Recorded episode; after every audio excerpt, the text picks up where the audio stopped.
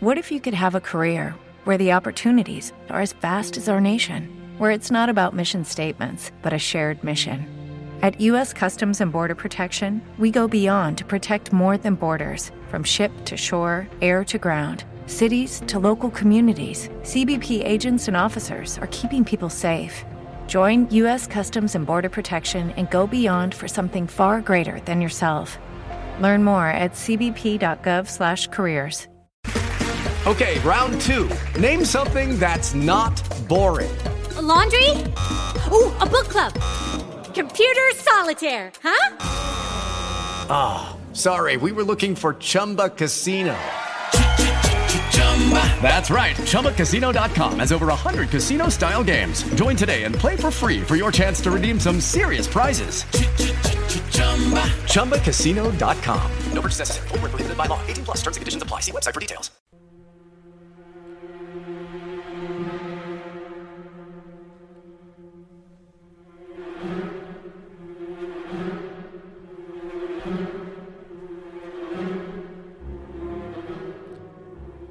Buenos días queridos oyentes.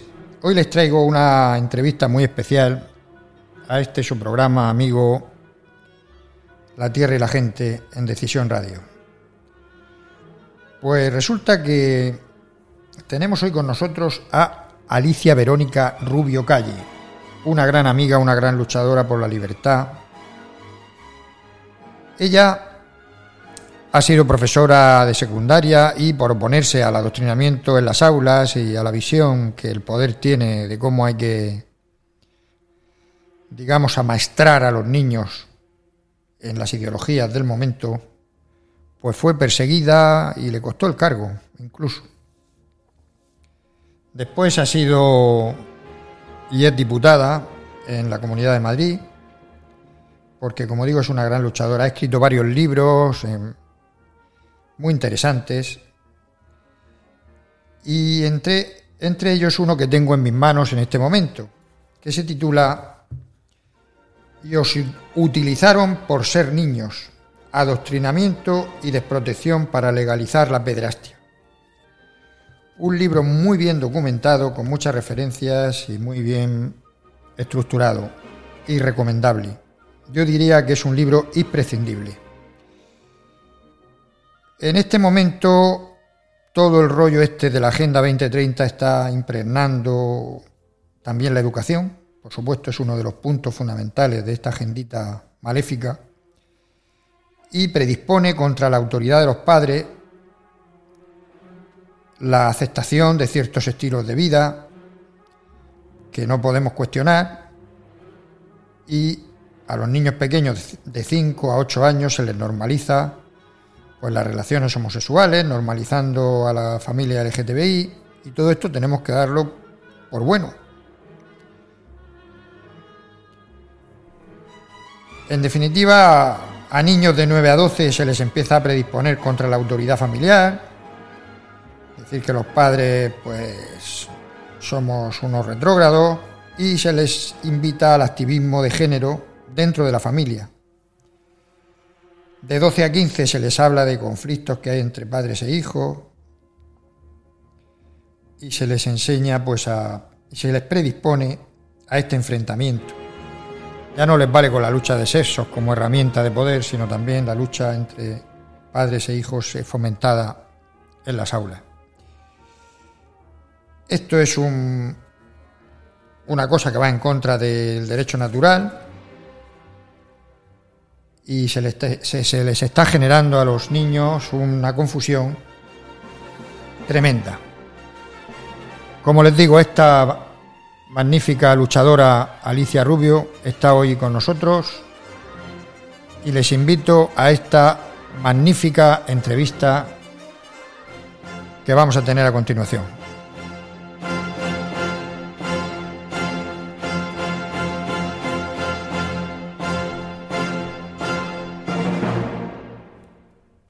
Bueno, y tenemos al otro lado del teléfono a Alicia Rubio Calle. Buenas tardes, Alicia. Hola, muy buenas, muy buenas. Encantada de saludar. ¿Cómo estás? Aquí hay una expectativa muy grande, todos nuestros oyentes están Eh, hace ya mucho tiempo que me reclaman por, por, redes sociales, por correos privados, tu presencia, porque claro, el, el libro último que has escrito creo que es La Caña, es un pedazo de documento enorme, con un montón de, de, páginas y de referencias y de documentación imprescindible pues, para comprender pues, toda la ingeniería social que están haciendo estos pájaros que nos están llevando al abismo. El pues libro que, te, que tengo entre mis manos, que es Y os utilizaron por ser niños. Bueno, pues, ¿cómo, ¿cómo está yendo el libro? Está funcionando muy bien, creo, ¿no? Bueno, bueno, les utilizaron por ser niños adoctrinamiento y desprotección para legalizar la pederastia, que es para que la gente sepa de qué va, de qué va la cosa. Pues el libro, bueno, se está empezando a, vender, no va mal, pero, pero yo lo que quiero es que la gente se entere de verdad, o sea, bien, porque ha estado el, segundo en su categoría eh, en, en, Amazon y tal, pero yo lo que quiero es que la gente se entere de lo que está pasando y de, y de lo que se avecina, porque además, desde que lo saqué en febrero, ya le añadí una, una hoja más, precisamente porque una de las, digamos, de las predicciones que hago que es el tema de generar una red de, en, la, en el tema de todas las redes de expropiación de menores, generar una nueva figura que es la familia acogedora como negocio, que las familias acogedoras mmm, llenas de buenas intenciones que acogen niños que no tienen que, que, no pueden estar con sus padres por causas de sentido común, pues eh, causas que cualquiera con sentido común puede imaginar, pues eh, lo hacen por naturalmente que lo hacen por, por, bondad y por, y por amor a la infancia, pero se están empezando ya a dar casos y es lo que quieren ¿eh? de familias simplemente que son es un negocio más, con lo cual luego va a ser imposible de desmontar familias que vivan precisamente del acogimiento de niños. En, lo que he añadido ya se cuenta que Aldeas Infantiles, que está dispuesto a pagar a las familias, cuenta con que en España pudieran haber 300.000 niños en riesgo de ser expropiados, es decir, en riesgo estando con sus padres. ¿eh? Y estamos hablando de unas cifras en las que en este momento en España solamente hay 50.000 niños, son muchísimos, ¿eh? en, manos del Estado, es decir, con tutela estatal, eh, ya sea en instituciones o ya sea con familias. Estamos hablando de seis veces más. Eh, lo que se avecina es tremendo. Y, ahora mismo vuelve a haber otra cosa más respecto al tema de la eliminación de la edad del, de consentimiento, que también voy a tener que añadir otra pequeña adenda, porque la ha sacado un informe terrorífico, precisamente en ese sentido, en el sentido de eliminar la, la, la edad mínima de consentimiento y en, y en legalizar las, las relaciones con menores. No, pues vayamos por partes. Lo primero que me gustaría es que analizáramos un poquito toda esta labor de ingeniería social que se está haciendo, ¿cómo ha sido posible que una sociedad con unos valores, con unas con una forma de vivir, de entender el, al ser humano, en tan pocos años haya pegado este giro copernicano de creer pues que el, el aborto, o sea, el eliminar a un ser humano es un derecho, eh, el adoctrinar a los niños en cosas que son perversidad, hipersexualización, de niños muy pequeñines, muy chiquitines, en los colegios, sí, sí. pues se esté normalizando, la gente lo vea como cosa tolerable e incluso plausible. ¿Cómo es posible que, qué es lo que ha pasado para que haya ido cambiando de una manera tan, tan vertiginosa esta sociedad en la que estamos viviendo y que muchos estamos perplejos de ver este cambio social? ¿Qué opinas al bueno, respecto? Sí, pues bueno, es que llevamos ya muchos años. Yo el primer libro lo saqué en 2016 la ideología de género y todo este adoctrinamiento y esta destrucción social es, ya estaba en marcha. Eh, yo señalé todas las, las, cabezas de la hidra, por decirlo de alguna manera, eh, que eran precisamente la destrucción de la feminidad, la destrucción de la maternidad, eh, la destrucción de la masculinidad, la destrucción de la paternidad, como figuras que protegen a los niños y, desde luego, la destrucción de la familia. ¿Por qué? Precisamente porque todo esto protege a los niños. Estamos Una hablando, vez desprotegidos, estamos hablando de tu Sí. primer libro que era Cuando nos prohibieron ser mujeres y os persiguieron por ser hombre, ¿no? Sí, Estás hablando de sí, este... ahí, claro, ahí estaba la esencia de eso, de la destrucción de la masculinidad y la feminidad y de todo y, y, y de la familia y de todo lo que eso supone como protección de los niños. Es decir, el feminismo a nosotros nos prohíbe ser mujeres, quiere una mujer masculinizada, una mujer que odie la maternidad, una mujer que no se que no se vea representada de ninguna manera por lo que la, eso, la feminidad ha sido y desde luego la persecución de la masculinidad con leyes como la ley integral contra la violencia de género en la que se considera al hombre un maltratador genético, una mala persona, un, violador en potencia eh, y, que, y que desde luego, pues eso. Un presunto, un presunto culpable. Un presunto culpable, bueno, un culpable sin presunción, vamos, porque de hecho le quita la presunción de inocencia frente a la palabra de una mujer. Destruida la masculinidad, destruida la esencia de la pareja heterosexual y el fomento de relaciones alternativas, relaciones homosexuales, etcétera, etcétera. Todo eso, todo eso lleva, aparte de la reducción poblacional que se busca, junto con, el aborto, que también ha ayudado enormemente, matando millones y millones de criaturas antes de nacer, eh, ayuda a esa reducción poblacional y ayuda a la eliminación de la pareja procreativa y a la pareja que protege a los, a los niños. Por ejemplo, con la ley de violencia de género se conseguían eso, unos divorcios absolutamente enconados, la imposibilidad de que esa familia volviera a funcionar de una manera normal, racional y civilizada, por decirlo de alguna manera, ¿eh? porque se genera, se, se facilita y se promociona una denuncia falsa. Claro, naturalmente se generan unos resentimientos terribles. El niño es utilizado como como moneda de cambio, como arma arrojadiza entre unos y otros, eh, y, se le generan una serie de traumas que luego facilitan enormemente su manipulación. Porque un niño eh, con una personalidad mm, asentada, con unos valores seguros, con una familia que le protege, no tiene nada que ver con el niño que eso, que tiene una serie de traumas, destrucción familiar, eh, personalidad pues naturalmente insegura, miedos, etcétera, etcétera. Y entonces, naturalmente, ahí tienen al niño eh, dispuesto para lo que luego quieren hacer con él, que es adoctrinarlo, utilizarlo y destruirlo. Bueno, y esto de la lucha de sexo que tú estás contando es, digamos, la primera, el primer cimiento que, que se coloca en este proyecto de demolición de la familia, porque la familia es el enemigo a batir.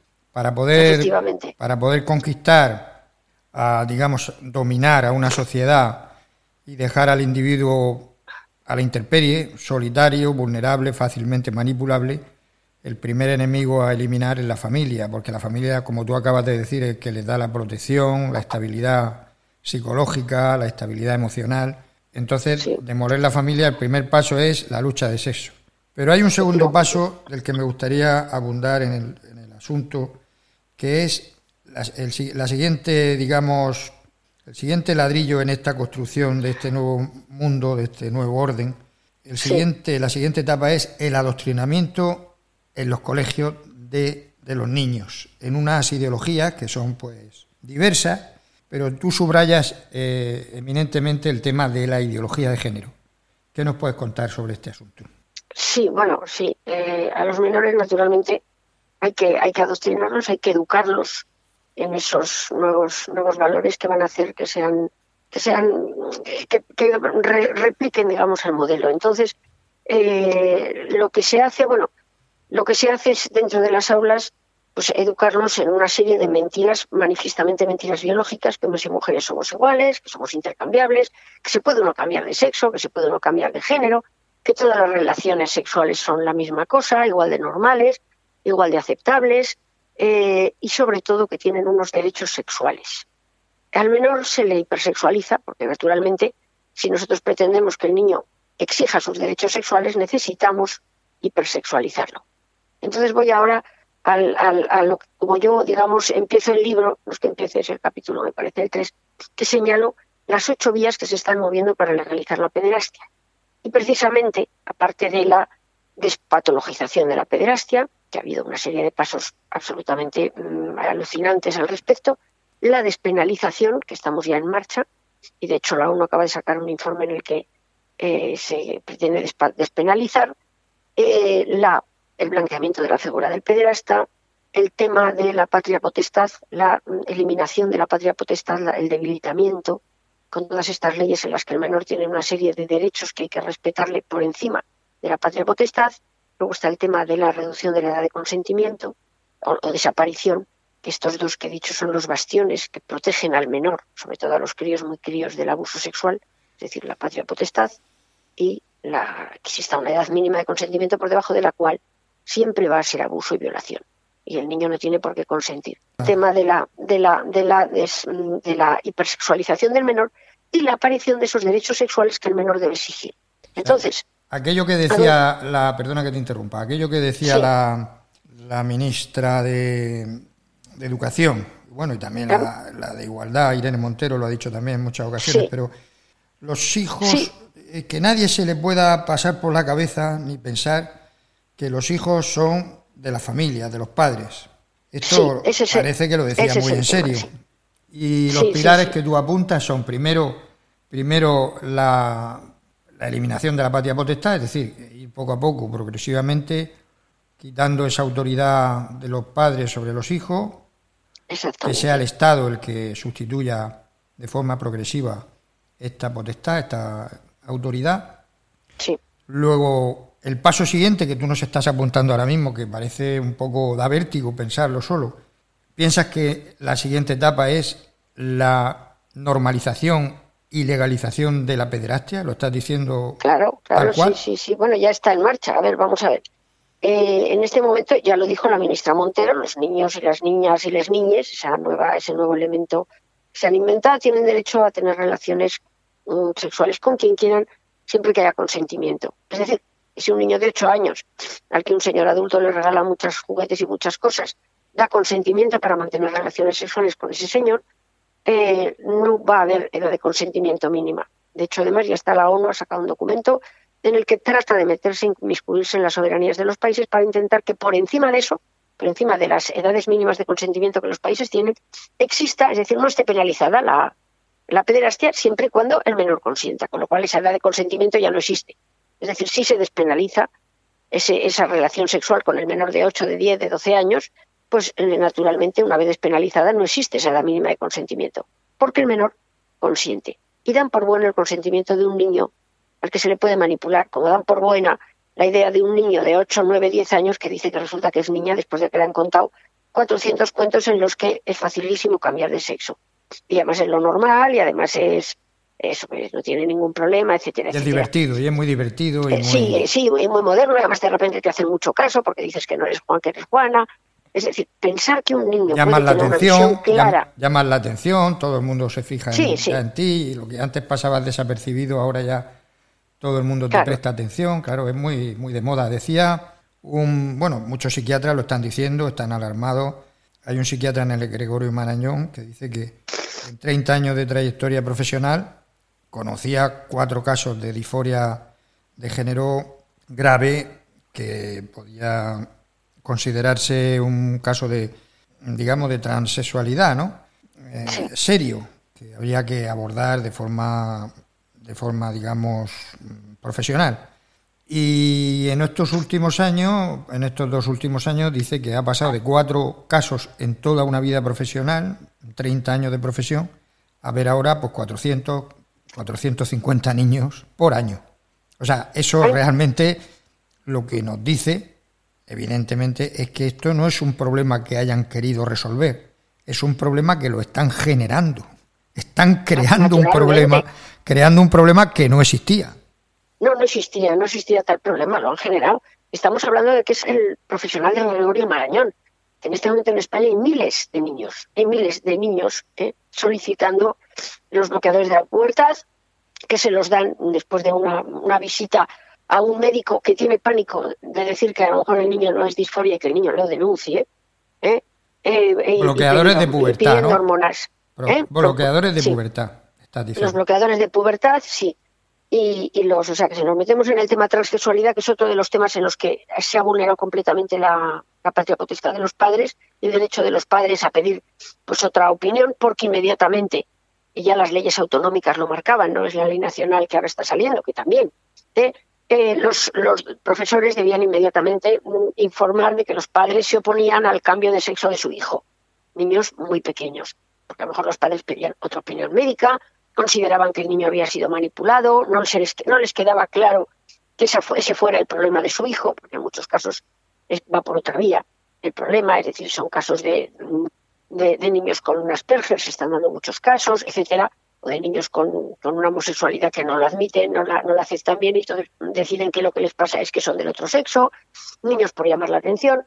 Lo cierto es que se están dando miles de casos y que se, y que se están produciendo porque se está haciendo una promoción de la homosexualidad, perdón, de la transexualidad absolutamente desquiciada.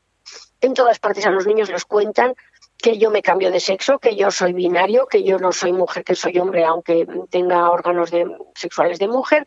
O sea, es toda una auténtica locura y, y, además, sobre todo, un negocio con unas cifras, con un movimiento de cifras económicas brutal. Bueno, hasta los dibujos animados, ¿no? Están ya haciendo Disney. Sí, bueno, el que estamos ahora sí con el caso de los, sí, sí, de los dibujos animados que ha sido, claro, a ver si a los padres se les abren los ojos. Una vaca que resulta que dice que es que es no binaria, o sea, a unos niños chiquititos que les están poniendo dibujos animados, ¿nos hemos vuelto locos? Pues no, no nos hemos vuelto locos. Esto hace, aparte de generar un montón de dinero, ¿eh? hace que haya padres que se opongan, con lo cual quitan a los niños a esos padres y, y sobre todo, esos niños luego eh, van a ser estériles y van a tener una vida demasiado larga, porque precisamente eh, se van a tener que administrar hormonas toda la vida, se van a destrozar los órganos genitales, en fin, mil sobre hojuelas para... Nadie les, dice, nadie les dice a estos padres que, que la, la, vida, la esperanza de vida de estos niños pues va a ser 20, 25, 30 años menos.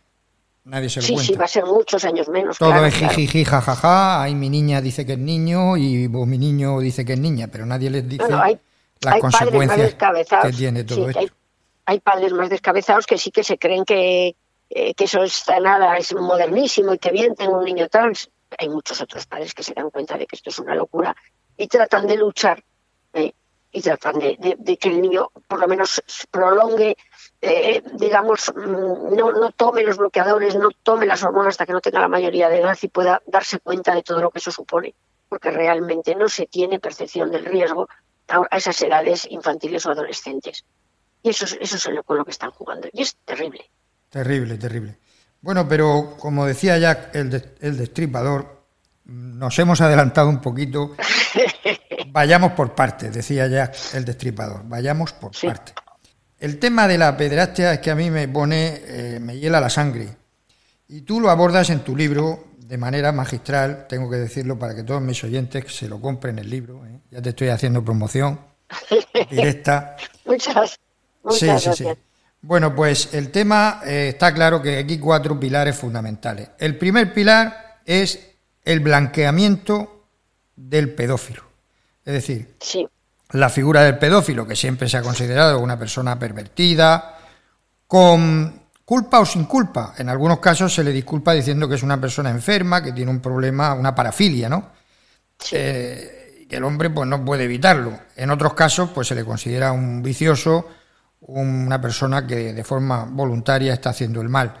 Pero en cualquier caso, teniendo en cuenta, eh, digamos, el trastorno o no, siempre el hecho de eh, tener relaciones con un niño se ha considerado un mal y la sociedad en eso ha sido unánime o prácticamente unánime en su manera de pensar.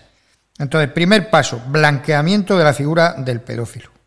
Segundo paso, como aunque se blanquee la figura del pedófilo y se diga que pobrecito, no es un monstruo, tiene sentimientos, no puede evitar amar a los niños, es una orientación de género más, ¿qué culpa tiene él de tener esa orientación? Aunque todo eso se llegue a convencer a la sociedad de que es así, existe un problema, y es que los niños pues, son menores y son víctimas. ¿Qué hacemos? Pues entonces el segundo paso es, o el segundo pilar del edificio, es convencer a toda la sociedad de que el niño tiene derecho al placer que hay que, y que ese derecho pues los padres no lo pueden impedir, que es el discurso de Irene Montero, porque los niños, las niñas y los niños tienen derecho, tienen derecho, ese rollo, ¿eh? que ella, ella funciona al dictado, porque no creo que su cerebro depa mucho más, le han dicho que tiene que decirlo e implantarlo, porque forma parte de la agenda, y es el segundo pilar del asunto. O sea, primer pilar, blanqueamiento del pedófilo. Segundo pilar, decir y legalizar el derecho al placer de los niños e inculcarlo e introducirlo en las aulas. Tercer pilar, la ley, es decir, bajar la edad de consentimiento para que no sea punible. Estos son los tres pilares fundamentales del asunto para conseguir el objetivo. Y cuarto pilar, en el caso de que la gente se oponga, los padres se opongan, pues retirada de los niños mediante unas estructuras que se están creando expresamente para esto. Es decir, cualquier oposición de los padres hace que te retiren el niño y lo den a unos servicios sociales, a una estructura, digamos, ya montada, mm, como tú has dicho, de, de casas de acogida o etcétera, donde ya se prevé que va a haber miles y miles y miles y miles de, de niños retirados de sus padres, secuestrados de su familia por motivos ideológicos. Estos son los cuatro pilares que yo he entendido que forman parte de este proyecto de ingeniería social y de bueno y de sociedad hacia donde vamos. Me gustaría que me comentara un poquito estas cuatro cositas que, te acabo de apuntar. Mucha tela, ¿eh? Mucha tela para, para abordar. No, bueno. Sí, había empezado ya a hablar. Yo en realidad hablo de, ocho. Las, las tres del pederasta las he reducido en efectivamente el blanqueamiento de forma general, pero el asunto, aparte de eso, de, de, crear en la sociedad la idea de que el pederasta no tiene la culpa, es una buena persona, en realidad quiere a los niños, etcétera, etcétera, es que además se intenta despenalizar y despatologizar quitarle las dos, digamos, los dos problemas de peso. Es decir, que se puede considerar, puede no tener la culpa, es una patología que tiene esa persona, pero es una patología. No es normal que un niño de seis años te atraiga sexualmente, por mucho que digamos que es una, una atracción sexual más. No es cierto. Bueno, está considerado como una parafilia en el manual de. En este momento, claro, este pero están intentando transformarlo, eh, transformarlo a opción sexual, otra como, como otra cualquiera como si te gustan las rubias o los rubios o, las señoras con mucho pecho con poco, pues no te gustan los niños, pues ya está. O sea, lo cual es terrorífico. Y la despenalización, naturalmente, que tener una relación con un niño no suponga ningún tipo de, digamos, de, de, cuestión penal, que es la forma, es la forma de, pues eso, de legalizar, lo que es de legalizar. Para lo cual la sociedad tiene que pensar que el pederasta no es malo, sino que es bueno. Y que al niño no se le hace daño con una relación sexual cosa, cosa que hasta este momento no había, o sea, la inmensa mayoría de los psicólogos y de los, eh, y de, los psiquiatras y de, las personas que estudian este tipo de casos saben que a un niño que tiene relaciones prematuras con adultos, aunque sea con su propio consentimiento, que no es tal, que no existe, porque el consentimiento de un menor es un consentimiento viciado de base, sobre todo a determinadas edades, por debajo no, de esa edad. No tiene libertad, no tiene libertad para decidir porque no tiene madurez madurez claro, madurez, no sabe lo que se supone y además es fácilmente manipulable. Entonces, claro, eh, yo pongo casos de libros precisamente, como el caso de, de una, una, mujer adulta francesa que tuvo relaciones a los, a los 13 años con, con un adulto, eh, con un escritor, con Marneff. Esta es, eh, no me va a salir el nombre, Vanessa, ay por Dios. Eh, bueno, el caso es que ella misma cuenta cómo se sentía abusada y cómo era una relación totalmente desigual. Claro, ¿por qué? Porque nunca puede ser una relación, tanto que dice de las relaciones igualitarias, un adulto con un niño no puede tener una relación en igualdad de condiciones, el niño está capacitado para poder romper la relación cuando quiera, ni, en fin, una serie de cosas que, es que son evidentes y obvias para cualquier persona con sentido común. Pues que eso no sea delito, para lo cual exactamente vienen esos derechos sexuales del menor. El menor tiene deseos sexuales y el pederasta no es malo, porque es el pederasta además el que, digamos, ayuda a que esos derechos y esos deseos sexuales se, se, puedan, se puedan cumplir, con lo cual no puede ser una persona mala. ¿eh? Esa es la idea que nos quieren meter en la cabeza. Para eso tienen que hipersexualizar a los niños, porque un niño de 8 años o de 9 al que no se le habla de sexo, pues ni se le ocurre. ¿Por qué? Pues porque hasta el momento los niños no tenían ningún deseo sexual eh, a esas edades, ya está. Los niños son niños, viven como niños, preguntan, van preguntando sus cosas, pero precisamente el deseo sexual surge eh, con la pubertad y cuando uno es sexualmente activo y sus órganos sexuales pues, pues se desarrollan. todo lo que cuentan es mentira y explico cómo solamente hay un informe, que es el informe Kinsey, en el que se habla de sexualidad infantil, aparte de las paranoias de Wilhelm Reich. Eh, ¿Qué pasa? Que sobre eso se ha hecho toda toda la estructura de educación sexual de los niños partiendo de la base de esos deseos y derechos sexuales, que todavía no se hablaba de ellos, pero ahora ya la ONU habla. Esos derechos van a tener que ser respetados por encima de todo, de todo lo demás. With lucky landslots, you can get lucky just about anywhere. Dearly beloved, we are gathered here today to. Has anyone seen the bride and groom? Sorry, sorry, we're here. We were getting lucky in the limo and we lost track of time. No, Lucky Land Casino, with cash prizes that add up quicker than a guest registry. In that case, I pronounce you lucky. Play for free at LuckyLandSlots.com. Daily bonuses are waiting. No purchase necessary. Void were prohibited by law. 18 plus. Terms and conditions apply. See website for details. Judy was boring. Hello. Then Judy discovered ChumbaCasino.com. It's my little escape. Now Judy's the life of the party. Oh, baby, Mama's bringing home the bacon. Whoa, take it easy, Judy. The Chumba life is for everybody. So go to ChumbaCasino.com and play over 100 casino style games. Join today and play for free for your chance to redeem some serious prizes. ChumbaCasino.com. No purchase necessary. Void where prohibited by law. 18 plus terms and conditions apply. See website for details. Es a lo que vamos. Bueno, que es lo de los niños tienen derecho a. Sí, pero y entonces bueno. vienen esa- esas otras patas que son las que molestan. Los padres, fuera la patria potestad, que molesta la edad mínima de consentimiento, fuera esa edad mínima de consentimiento, y naturalmente lo que hay que hacer es mover al menor a que los exija mediante la, eh, digamos la, mm, la, la concienciación eh, de conci- concienciar a los menores de que tienen esos derechos sexuales y que deben exigirlos. Y ahora vamos al punto siguiente. Están saliendo legislaciones de forma que los menores puedan denunciar a los padres en caso de que se les maltrate. ¿Qué puede ser maltrato? Pues lo mismo que en la ley integral contra la violencia de género, cualquier cosa puede ser maltrato. Que le quites el móvil porque no estudia y le haces un daño psicológico horrible, o que lo castigues en casa y no pueda salir, o que, o que no le dejes ejercer sus derechos sexuales, ¿eh? o que no le dejes eh, que siga su autodeterminación de género y de sexo y, exija que que le pongan hormonas.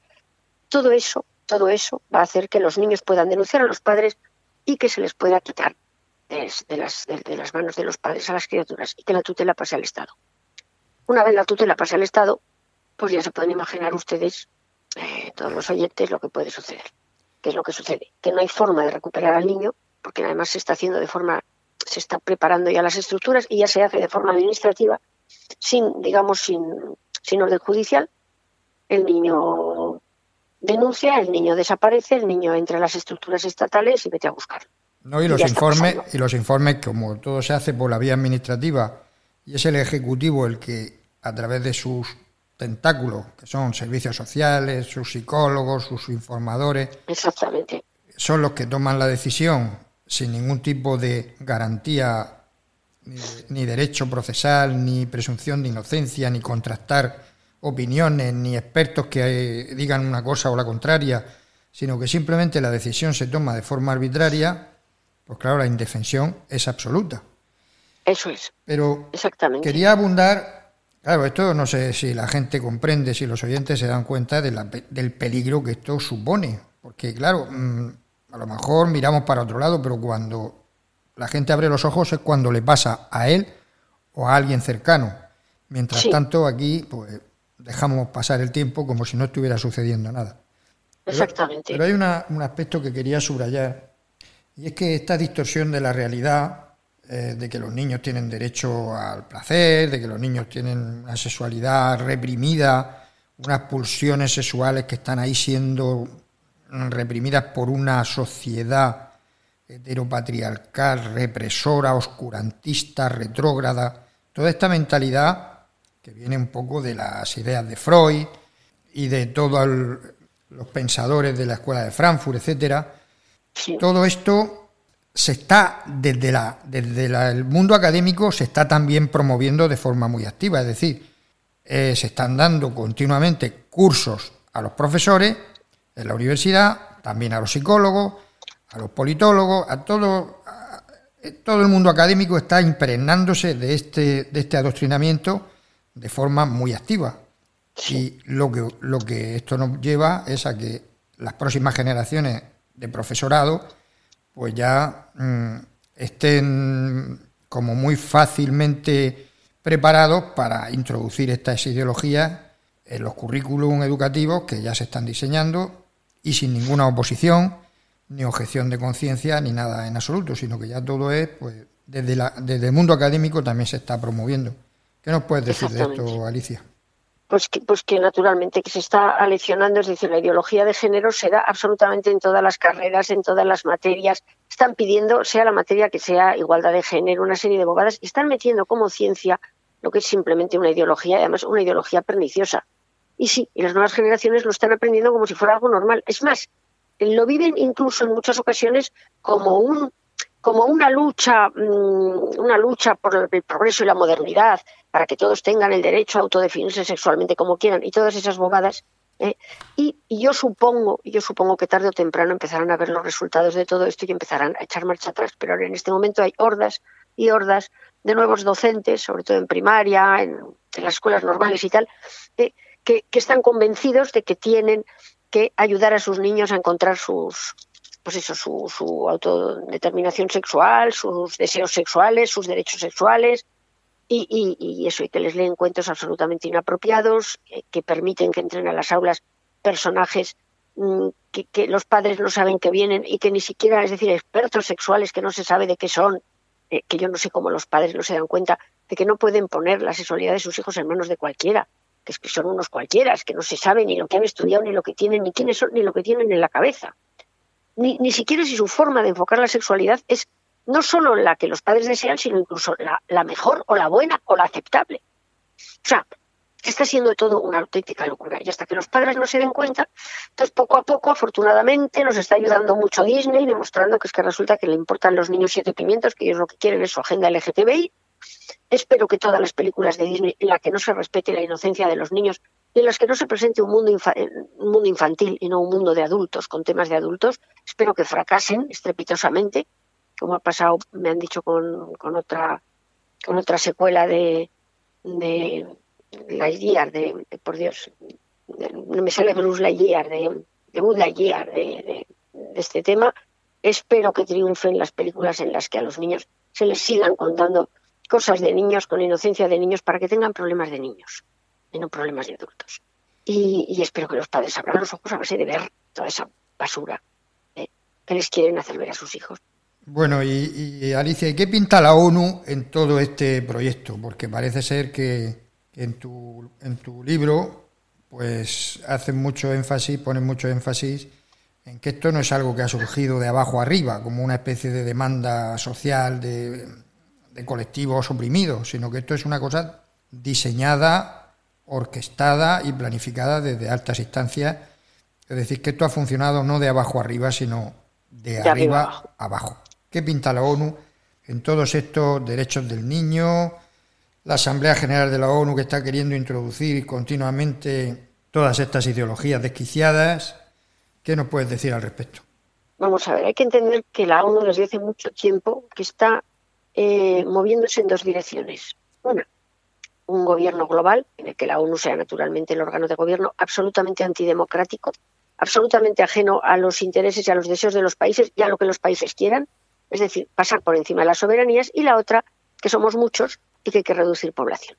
Esos son los dos objetivos desde hace muchísimos años de la ONU.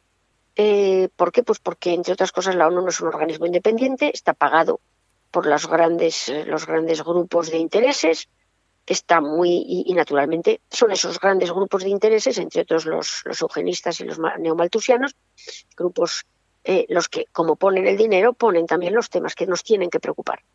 Eh, los derechos de la mujer, los derechos de los LGTBI y ahora los derechos de los niños no son temas que socialmente hayan preocupado, nos los han impuesto. Y a partir de ahí, pues la ONU lo que está buscando es esa, es decir, esa reducción poblacional y todas las políticas que emanan de la ONU van en esa dirección. Me da lo mismo la promoción de las relaciones no procreativas, la pederastia, que también es no procreativa, la destrucción de la masculinidad y la feminidad, la destrucción de la pareja heterosexual, el aborto, la eutanasia, todo, absolutamente todo, incluyo también las políticas vacunales, y aquí que cada uno saque la conclusión que quiera, van a reducir población, no a protegerla. Naturalmente no van a decir eso, siempre van a decir que protegen los derechos de las mujeres, que protegen los derechos de los LGTBI, que no están promocionando nada de lo que realmente promocionan, sino que pues eso, están promocionando y protegiendo a los niños, no están promocionando que los niños sean objetos y sujetos de, comercio sexual, que es lo que realmente están haciendo. No lo van a decir, el aborto es un derecho de la mujer, no van a decir que han matado ya alrededor de, de mil millones de personas en el mundo o más, mil cuatrocientos millones de personas, creo que se, es la última cifra que se calcula. No, no, no. Ellos hablan del derecho de la mujer, naturalmente. Ahí no hay ningún niño. Ahí no, ahí no se mata ningún niño y, y, sin embargo, y sin embargo, luego resulta que, que, que nace manifiestamente un niño. O sea, pero bueno, ¿qué, ¿qué es lo que busca? Que es la reducción poblacional. Entonces, con esos dos, con esas dos premisas, hay que pensar que todo, absolutamente todo, pues se dirige a eso. Es decir, el adoctrinamiento de los niños, sí, adoctrinamiento en odiar la maternidad, en odiar las relaciones estables, en odiar su propio sexo a ser posible, odiar las parejas heterosexuales, eh, considerar el aborto un derecho, todo eso va a reducir población, claramente. Y en eso se les alecciona, en eso se les alecciona. Eh, y, ahí está eso. Y, naturalmente en aceptar todas las premisas de la ONU, la educación está totalmente, totalmente impregnada de todo esto. Cada vez se aprenden menos conocimientos útiles y más conocimientos de estos de género. El cambio climático es la otra nueva vía por la que hacen que las personas se sientan culpables de existir o de tener o de reproducirse. Los niños les crean auténticos traumas, tanto para comer carne como para, como para pensar en tener hijos, que les explican la huella de carbono que van a dejar y cómo van a destruir el planeta como tengan dos hijos, que luego van a tener cuatro nietos, que no sea, les empiezan a comer el coco de una manera espantosa y bueno, y, ya vamos hacia ya vemos hacia dónde nos llevan. Y todas, absolutamente todas estas políticas no provienen de los países. A la señora Montero no se le ha ocurrido la frasecita que ha dicho porque es la frasecita que ya venía de la ONU dicha. Las leyes que están sacando no las han hecho ellos. Entre otras, por ejemplo, la de familia la ha hecho claramente y lo hemos sabido la OCDE pero las leyes vienen de fuera, vienen hechas de fuera. Que nadie piense que esta gente ha hecho estas leyes tan descabelladas. Están de acuerdo con ellas, pero lo cierto es que las leyes vienen muy bien hechas, muy completas, muy porque son leyes que están también sacándose en otros países. Y todo proviene eh, de los grandes organismos mundiales que están buscando su propia su propio gobierno global y que además están unificando leyes y que además están destruyendo todas las estructuras que están entre la persona y, su gobierno global, por ejemplo, la familia, por ejemplo, los estados. Los estados tienen que ser eh, una cosa subsidiaria al gobierno global y que naturalmente las legislaciones vengan de más arriba, no de los estados soberanos, no de la gente que nosotros votamos con mejor o peor, eh, en fin, eh, inspiración. No, vienen de ahí arriba. Y la ONU está ahí, y los organismos mundiales están ahí. Y que cada uno pues, saque las conclusiones oportunas todo, todo político, yo lo digo, todo político que lleva los objetivos 2030 ¿eh? es un político que está trabajando para todo esto. Que no, que no se engañe nadie, que no se engañe nadie.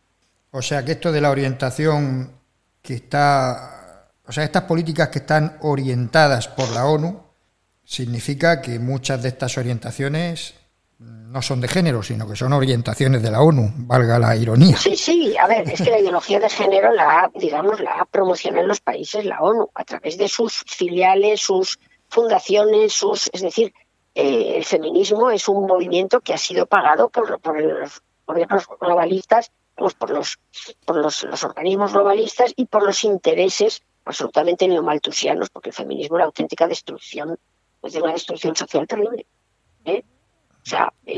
¿qué, orientación, ¿qué orientación tienes tú? Dice, yo mm, la orientación que tengo es de la ONU.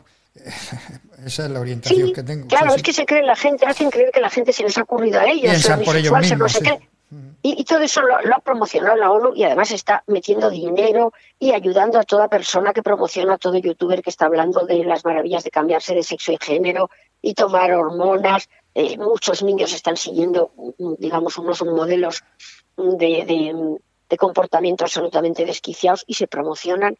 Que nadie piense que esto viene del propio país, ni, de Podemos, ni de Sánchez. Son solamente marionetas de, una, de, unas, de unos objetivos 2030 que firmó Rajoy en 2015 y que España se ha comprometido a poner en marcha. Y que en este momento, y en el libro también lo explico, tenemos tropecientos mil organismos ¿eh? que están moviendo eh, esos objetivos 2030 y la implantación de esos objetivos 2030, entre los que aparece la LOLOE, aparece la ley, la, ley de, protección de la, de, contra la violencia de los menores, aparece la ley del CSI, aparecen las leyes de familia, todo eso proviene de esa, de esa nueva ingeniería social que el organismo globalista y que además los objetivos 2030 ya lo ponen, que se, que se dirigen al gobierno global, o sea, no se cortan un pelo. El que quiera que lo lea, que en el primer párrafo sale. ¿eh? Y lo que hay que leer no son los 17 objetivos tan maravillosos de que no haya hambre en el mundo, de que haya agua para todos, porque precisamente lo que los objetivos luego desarrollan es que sea todo lo contrario, que sí que haya hambre en el mundo, Hello, it is Ryan, and we could all use an extra bright spot in our day, couldn't we? Just to make up for things like sitting in traffic, doing the dishes, counting your steps, you know, all the mundane stuff. That is why I'm such a big fan of Chumba Casino. Chumba Casino has all your favorite social casino style games that you can play for free anytime, anywhere with daily bonuses. That should brighten your day a little. Actually, a lot. So sign up now at chumbacasino.com. That's chumbacasino.com. No purchase necessary. VGW Group. Void were prohibited by law. See terms and conditions. 18 plus. que, que no se va a quedar nadie atrás, naturalmente, porque no, porque van a dejar a bien pocos. Eh, el agua se va a privatizar. Eh, va- eh, o sea, es decir, cuando uno lee lo que eh, los, los famosos, el, el desarrollo, digamos, de, de esos planes, con los marcadores y con los objetivos y tal, ve uno cómo, cómo, cómo van a funcionar. Y como siempre, en la ONU, en la ideología de género y en toda esta ingeniería social, se dice lo contrario de lo que es. O sea, la gente tiene siempre que leerlo en lo contrario de lo que pone. ¿Eh? ¿Educación para todos? No, no, educación no. Adoctrinamiento, y sí va a ser para todos, porque interesa que sepan lo menos posible y que estén bien adoctrinados. Y de ahí vemos la enorme bajada eh, de conocimientos que hay en, en, en los sistemas educativos, cada vez, cada vez menos conocimientos y cada vez más adoctrinamiento. Entonces, este avance irracional que nos va a llevar a que los menores no puedan beber cerveza, no puedan fumar, pero claro, puedan abortar, puedan tomar medicamentos peligrosos para su salud, elegir su sexo, tomar hormonas, bloqueadores de pubertad, Sí, tener, sí, sí, tener sí. relaciones sexuales si lo consideran oportuno, cuando consideren oportuno y con quien consideren oportuno, incluido adultos, en muchas ocasiones, y, con adultos que los manipulen. En fin, en fin que este es el. La deriva hacia donde vamos es esa. Por lo que Sí, acceso, contando. acceso a la pornografía, porque tienen derecho a la información. eh, mm, Vamos, natural. vamos a un ser Sí. humano, Alicia, como mercancía. Sí, sí, claro, naturalmente. Un ser humano como mercancía, un ser humano como sujeto de consumo, es decir, porque al fin y al cabo eh, todo esto es apertura de nuevos mercados de anticoncepción, de aborto, de, de, pues sí, de, de operaciones rarísimas en las que te mutilas y desde luego como objeto de consumo. Es decir, eh, pues eso, mm, pornografía, sexo con niños, eh, previo pago, etcétera, etcétera. Pues sí, pues así es. Así es, y bueno, y eso, y ese es el gobierno global que nos prometen, y esa es la felicidad que nos prometen. Y si alguien cree, si ya se ve, es decir, el carácter absolutamente antidemocrático de la Unión Europea, a la que nosotros elegimos a unos señores que están allí, que opinan un poco, pero ni elegimos a los que dirigen a esos señores, porque de hecho nadie elegimos. Y se ve el carácter enormemente antidemocrático, ¿eh? en el que además los intereses de los países se diluyen porque se hacen grupos de intereses ideológicos. De tal manera que, España no es un bloque que luche a favor de España, sino que están los socialistas que están en el grupo socialista, etcétera, etcétera, y, y eso es a lo que se a lo que se va. Entonces, eso, elevado a la máxima expresión, es lo que nos vamos a encontrar ¿eh? con esta soberanía ONU, en la que los países pintan menos que los grupos de presión, que los lobbies de presión, que las eh, fundaciones, que las organizaciones que están ahí opinando, eh, que además los países votan por bloques, no votan por, por países. Tú puedes pertenecer a un bloque que vote lo, vote lo contrario, con lo cual tu voto se diluye. Es, todo, está todo pensado para que ni siquiera los países o sea, puedan eh, opinar o puedan imponer sus, sus, sus intereses, cuanto menos los ciudadanos. O sea, Hay una, un capítulo en tu libro que es, al final, que pone estación de destino. ¿Cuál es la estación de destino a la que nos lleva todo este, todo Claro, este disparate, todo este delirio? la expropiación. La, la expropiación. expropia- Dime, dime. Sí, nada, la expropiación de menores. Estación de destino es la expropiación de los menores. Sí, los menores van a ser expropiados. Ya se están creando las estructuras, ya lo he dicho al principio, para que en el momento en el que al menor se le vulneren sus derechos sexuales, sus derechos de autodeterminación, sus lo que sea, el menor, mm, el, el menor denuncie y el menor sea expropiado. Es una expropiación.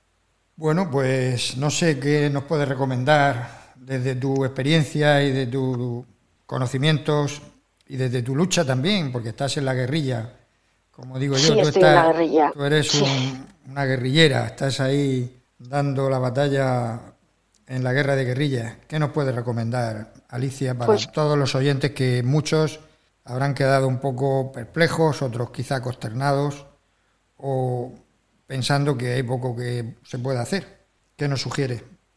Bueno, pues yo desde luego que hablen mucho con sus hijos, que expliquen los riesgos de todo esto, que sepan que ya se están dando muchos casos de niños que van a denunciar y que son expropiados a la familia sin más explicación, que les expliquen a los niños que les den herramientas para defenderse del adoctrinamiento, que sepan, que es decir, que hagan piña dentro de casa, como pasaba en las dictaduras, como pasado siempre en las dictaduras. Lo de dentro de casa no tiene nada que ver con lo que de fuera, el niño escucha, el niño, eh, pero el niño saca sus conclusiones respecto a la información que ha recibido en casa eh, y, desde luego empezar a pelear en las AMPAs, informar al resto de los padres, que empiecen los padres a despertar. Porque la verdad, despertar cuando resulta que de repente a tu niño te lo han expropiado porque le has quitado el móvil, ¿eh? porque no estudiaba, o despertar porque resulta que tu hija dice que es niño y, ya lleva tiempo en el colegio siendo llamada por un hombre masculino y todo el mundo lo sabe, a ti no te han informado y te informan solo porque ya eh, va a, ponerse hormonas, creo que son formas de despertar un poco desagradables. Y demasiado tarde. Mejor despertar antes. Y demasiado tarde, claro, pues lo digo, digo un poco desagradable irónicamente. O sea, es terrible. Y lo está pasando mucha gente. No esperen ustedes a que les pase a ustedes, ¿eh? porque, porque efectivamente ya, ya va a ser tarde. Muy bien, Alicia, pues muchas gracias por todo tu, por todo tu trabajo, por todos estos años de lucha que llevas, que bueno, que no podemos decir otra cosa que agradecimiento por toda tu labor de investigación, por toda tu lucha. Y me gustaría terminar estas palabras, bueno, invitando a que todo el mundo lea tu libro, tus libros, y especialmente este último, que es, es impresionante. Y me gustaría terminar con unas palabras del prólogo que te ha hecho César Vidal, un magnífico prólogo. Al final de este prólogo dice que el maestro de Nazaret anunció lo siguiente, abro comillas, cualquiera que haga tropezar a uno de estos pequeños, más le valdría atarse una piedra de molino al cuello y lanzarse al mar. Ciertamente estamos en una sociedad que si no hace frente a esta marea indecente de maldad y de perversión, pues quizá nos veamos anegados por esta, por esta gigante ola, por este tsunami, y nos veamos en el fondo del, mar con una piedra de molino al cuello, sin poder ya movernos. Tremendas palabras, eh, todos los que tienen la imagen esta de Jesús como un, un Dios, un hombre bondadoso y amable, que lo era, y que pasó por el mundo haciendo el bien, pues en boca de él estas palabras suenan tremendas tremendas y actualísimas. Pero son de justicia. Pero son de justicia porque lo que no se puede consentir es que una sociedad mire para otro lado, eh, permitiendo que se haga tropezar o pervertir o, escandalizar a, las criaturas, a los niños que les están robando su inocencia. Es así pues como, como yo lo veo, que coincidimos con, con César Vidal en este, en este aserto. Pues nada, muchas gracias Alicia por atender los micrófonos de Decisión Radio en el programa La Tierra y la Gente. Ánimo y, sigue en esta lucha. Muy agradecidos pues por todo lo que hace, Alicia. pues, muchísimas gracias también a ti por la entrevista y bueno, y a ver si, a ver si la gente despierta. Muchísimas gracias. Seguiremos en contacto, Alicia. A ver si pronto, pronto tenemos noticias tuyas de de algún otro libro que saques adelante, que estoy seguro que estará rondando tu cabeza. Bueno. Tú no paras, yo lo sé, yo lo sé. Yo lo que quiero es escribir en dirección contraria. Esto está mejorando. Miren ustedes qué bien. Miren cómo se ha derogado esta ley. Miren ustedes cómo los padres se han puesto a luchar y han conseguido esto y esto. Ojalá, ojalá que así sea. Un beso muy grande, Alicia. Muchísimas gracias por todo. Hasta pronto. Venga, adiós, adiós. adiós.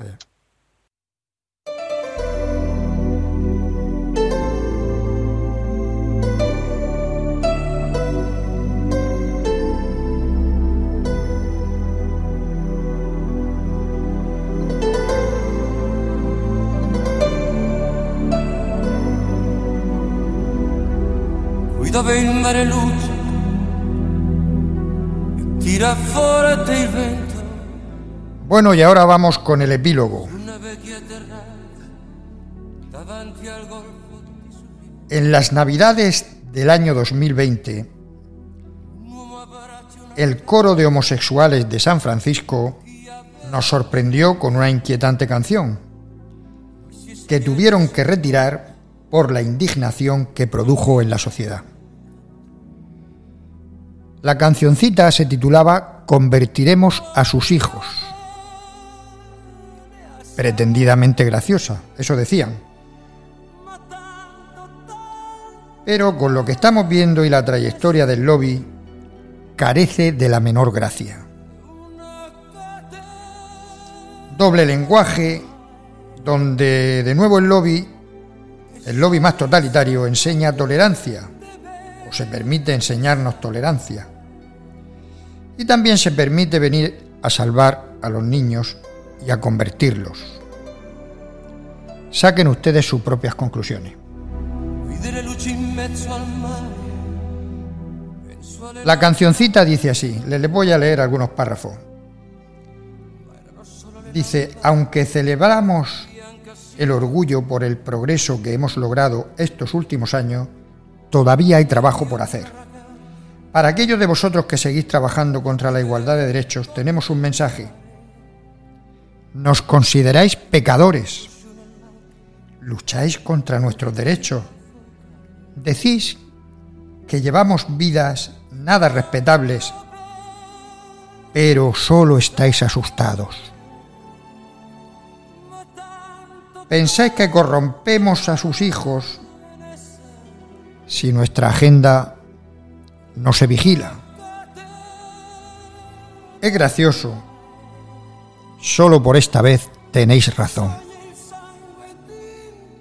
Convertiremos a vuestros hijos poco a poco, silenciosa y sutilmente. Apenas lo notaréis. Podéis mantenerlos alejados de los ambientes, de discoteca, de nuestros ambientes, advertirles acerca de lo que sea vestirles con pantalones holgados, nos da igual. Convertiremos a vuestros hijos, los haremos tolerantes y justos. Al principio no entendía que os asustase tanto que transformemos vuestros hijos en gente cariñosa. Y ahora veo que esa idea os genera un problema. Al igual que os preocupa que cambien su grupo de amigos. Ahora también desaprobaréis a dónde salen por la noche. Os disgustará que empiecen a descubrir cosas en las redes sociales, cosas asquerosas que habéis mantenido fuera de su alcance. Pues estáis en lo cierto. Convertiremos a vuestros hijos. Sí, lo haremos. Llegaremos a todos y a cada uno de ellos no hay escapatoria, porque incluso a la abuela le gusta Rapaul. Este es un drag queen, Rapaul. Bueno, y el mundo se vuelve más amable. La generación Z es más guay que Grinder. Aprender a amar, aprender a estar de moda, convertiremos a vuestros hijos. Alguien tiene que enseñarles a no odiar. Venimos a por ellos, venimos a por vuestros hijos, venimos a por ellos, dice la canción repetidas veces en el estribillo. En fin, no sé qué decir. No voy a cantar la canción porque no tengo intención de aprendérmela. Solamente me despido hasta el próximo domingo y les sugiero que tengan cuidado porque el tío del saco, el hombre del saco, está a la vuelta de la esquina. Simplemente así lo dejo. Hasta el próximo domingo, queridos amigos.